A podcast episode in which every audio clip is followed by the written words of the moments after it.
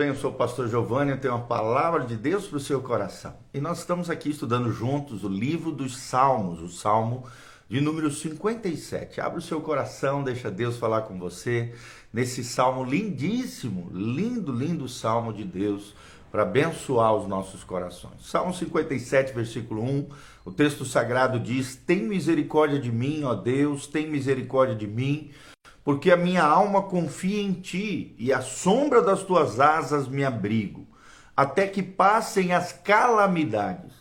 Clamarei ao Deus Altíssimo, ao Deus que por mim tudo executa. Ele enviará desde os céus e me salvará do desprezo, daquele que procura devorar-me. Deus enviará a sua misericórdia e a sua verdade. Versículo 4: A minha alma está entre leões e eu estou entre aqueles que estão abrasados, filhos dos homens, cujos dentes são lanças e flechas, e a sua língua espada afiada. Se exaltado, ó Deus, sobre os céus, seja a tua glória sobre toda a terra. Armaram uma rede aos meus passos, a minha alma está abatida. Cavaram-me uma cova diante de mim, porém eles mesmos caíram no meio dela. Preparado está o meu coração, ó Deus, preparado está o meu coração, e cantarei e darei louvores a ti. Desperta, glória minha, despertai, saltério e harpa. Eu mesmo despertarei ao romper da alva. Louvar-te-ei, Senhor, entre os povos, eu te cantarei entre as nações, pois a tua misericórdia é grande até os céus e a tua verdade até as nuvens. Se exaltado a Deus sobre os céus e seja a tua glória sobre toda a terra. Qual é o tema desse lindo salmo, Salmo 57, do versículo 1 ao versículo 11? Como cantar na tempestade. Se a gente fosse escolher um tema para ele, seria sem dúvida esse: como cantar em meio à tempestade. E a pergunta que surge é: você tem cantado em meio à tempestade? Como é que você reage? Como é que você fala? O que que sai da tua boca? O que que se extrai do teu coração quando você está passando por alguma tempestade, luta, problema, tribulação, dificuldade? Esse salmo é uma continuação do Salmo 56. Trata-se de um salmo de lamento, uma espécie de oração a Deus, pedindo que Deus ouça aqui o salmista e castigue os ímpios que e, e, e, de alguma maneira aplique o seu juízo em favor de Davi. Davi aqui está fugindo de Gate, a terra dos filisteus, se escondendo na caverna chamada caverna de Adulão, a famosa caverna de Adulão, e Saul e seus asseclas, os seus liderados, perseguindo Davi com, como feras sedentas de sangue, a fim de tragar a sua vida e dos seus. A tempestade aqui rugindo lá fora, enquanto a alma de Davi se abatia por dentro dele.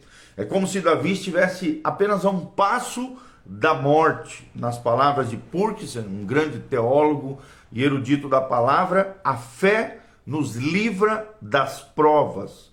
Ela não nos livra das provas, na verdade, mas nos capacita a triunfar sobre elas. Vou repetir: a fé não nos livra das provas, mas ela nos capacita a triunfarmos sobre ela. Então, é o que nós vemos nesse Salmo 57, são é, vários títulos, né? E cada um começando com um clamor por misericórdia, terminando esse salmo com uma forte nota de ação de graças.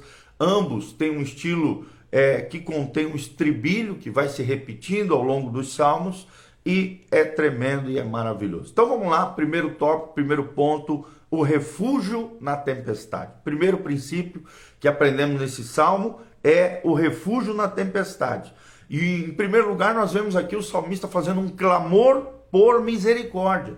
No primeiro versículo, na parte A, vemos Davi clamando por misericórdia. Tem misericórdia de mim, ó Deus, tem misericórdia. E o que, que tem a ver com isso? É Davi, no meio da sua angústia, buscando a misericórdia de Deus.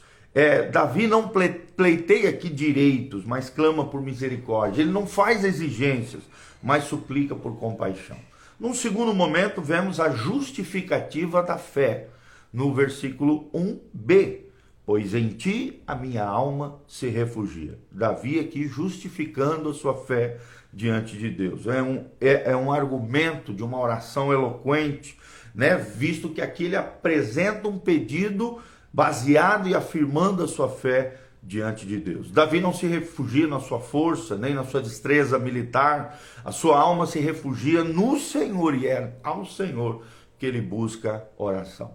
Nós vemos também num terceiro momento um abrigo seguro, né? Davi revelando quem é o abrigo dele, o abrigo seguro, na parte C do primeiro versículo. A sombra das suas asas me abrigo até que passem as calamidades. E num quarto momento nós vemos o Deus que ouve e age. Esse é o Deus de Davi, é o Deus de Israel, é o nosso Deus, um Deus que ouve e age em favor do seu povo. Clamarei ao Deus Altíssimo, ao Deus que por mim tudo executa. Um Deus que entra em ação, Deus que trabalha a nosso favor.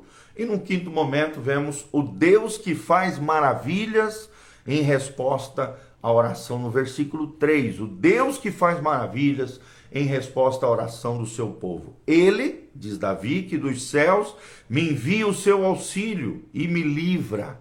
Então, Deus que traz livramento, que cobre de vergonha aqueles que nos ferem, que envia a sua misericórdia, a sua fidelidade. Só Deus, o Deus da Bíblia Sagrada, é esse Deus. Um Deus que envergonha os nossos inimigos, que nos envia não apenas a sua misericórdia, como pedimos, mas também revela a nós a sua fidelidade. Segundo princípio que aprendemos é o cerco do inimigo, o inimigo nos cercando, o inimigo se levantando contra nós, do versículo 4 ao versículo 6. Num primeiro momento ele fala que os inimigos são homens fera, homens fera. No fera não no sentido positivo, mas no sentido negativo. Ele, ele diz: Acha-se a minha alma entre leões, ávidos de devorar os filhos do homem. Num segundo momento, segundo lugar, aqui nós vemos uma, armas perigosas. Os inimigos armando perigosamente contra Davi. Lanças e flechas são os seus dentes, espada afiada e a sua língua, uma língua terrível, endemoniada, né? Então, o propósito do inimigo é isso, tentar nos destruir, acabar com a nossa reputação, a reputação dos homens bons, as suas armas, né, os seus desafetos são contra nós, são homens cruéis, peçonhentos, terríveis. Num terceiro momento, ainda nesse ponto, o louvor no campo de guerra. Vemos Davi louvando a Deus, exaltando a Deus, mesmo travando batalhas, mesmo no campo de guerra, no versículo 5. E no quarto momento, vemos as armadilhas dos inimigos. No, no, versículo 6, as armadilhas do inimigo. Os inimigos de Davi colocaram armadilhas para apanhá-lo, assim como um caçador coloca suas artimanhas a fim de caçar a ave era assim que Davi se sentia, né? em terrenos minados, os seus inimigos usando truques para, de alguma maneira, apanhá-lo. E em quinto lugar, a derrota dos inimigos, no versículo 6, os inimigos caindo na própria armadilha que eles fizeram contra Davi, tá bom? Em outro momento, vemos o louvor ultra circunstancial. O louvor ultra circunstancial é o terceiro ponto que nós queremos trazer aqui para você. E quando falamos disso, de um louvor acima das circunstâncias, estamos falando do, de um coração firme daquele que adora. Davi tinha um coração firme é, é, diante de Deus. É o que diz o texto sagrado. Num segundo momento, vemos lábios abertos para louvar e adorar o Senhor. Num terceiro momento, vemos uma alma desperta preparada, pronta para adorar ao Senhor em todo tempo e em todo momento. Num quarto momento, aqui nesse terceiro ponto, vemos instrumentos preparados. Davi era um instrumentista por excelência, louvava, adorava, tocava diante de Deus. E num quinto momento, vemos um louvor universal quando ele diz: Render-te-ei graças entre os povos Cantar-te-ei louvores entre as nações. Ele estava disposto a anunciar, adorar, louvar em todos os lugares, em todo o tempo, diante de todas as pessoas. E em sexto lugar, vemos uma motivação certa no coração de Davi, pois a tua misericórdia se eleva até os céus e a tua fidelidade até as nuvens. Então, vemos aqui Davi com a motivação certa, exaltando o caráter e a grandeza e a fidelidade de Deus. E em último lugar, o último versículo, versículo 11, nós vemos uma exaltação a Deus. Davi conclui esse belo poema, esse lindo salmo, mencionando né, que, em primeiro lugar, essa adoração, essa exaltação transcende todos os limites. Num segundo lugar, vemos que essa exaltação, esse louvor, deve ser vista em toda a terra.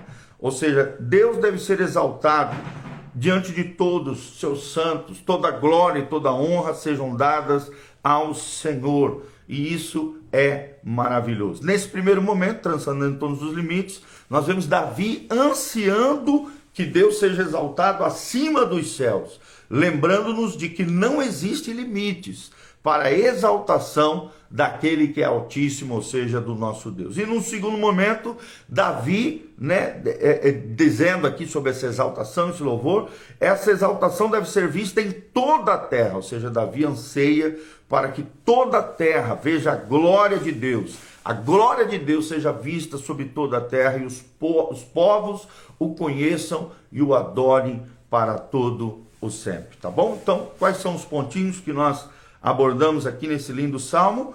Primeiro, Deus é nosso refúgio na tempestade. Versículo 1 ao versículo 3. Depois vemos o cerco do inimigo se levantando contra nós. Versículo 4 ao versículo 6.